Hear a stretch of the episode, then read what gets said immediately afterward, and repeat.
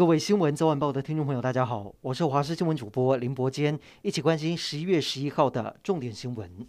中南美洲友邦洪都拉斯二十八号将举行总统大选，洪国总统府官网十号公告，现任总统叶南德兹将应邀访问台湾。外交部表示高度欢迎，还说今年也是两国建交八十周年，双方都推动一系列的庆祝活动。至于叶南德兹在结束华府行程之后，就会来到台湾，传出将在明天晚间八点抵达桃园机场。但是由于目前声势领先的在野党总统候选人肖马拉卡斯楚曾表态，如果胜选将寻求跟中国建交，这也让台湾跟洪都拉斯的邦谊在近期不断引发关注。美国参众议员访问台湾行程来到第三天，今天一行人先到台积电新竹总部参访，接着在市长林智坚的陪同下参观孔庙。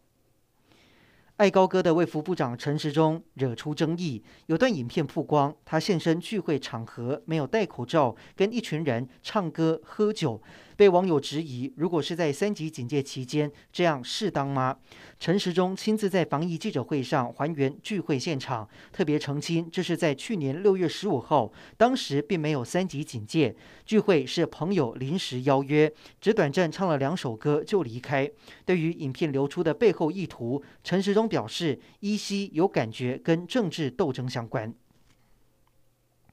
春节返台检疫政策又转弯，完整接种两剂疫苗的国人从十加四改为七加七，也开放十一月十六号让国人预定三千六百间的集中检疫所。这个集中检疫所必须是七加七专案的人才可以预定，预计可以帮忙消耗两万一千六百间的检疫量能。至于二级警戒的部分，也宣布延长到十一月二十九号。有陪侍的八大行业休闲娱乐场所也可以在十六号恢复营业。至于国内疫情，今天一样是加零，而境外移入当中是首次出现 AZ 混打交生的突破性感染。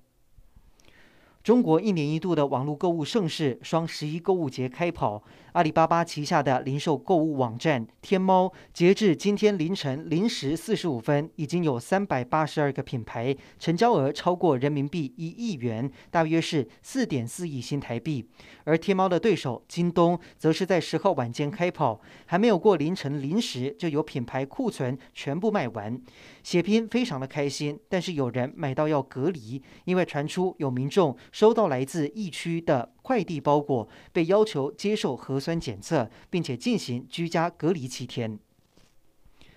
我国鞍马王子李志凯今天在脸书上面宣布，要跟交往六年的女友步入礼堂。李志凯在贴文中甜蜜地写下：“谢谢他陪我一路走来，走过酸甜苦辣。”他不止温情告白，李志凯还透露跟女友的求婚过程。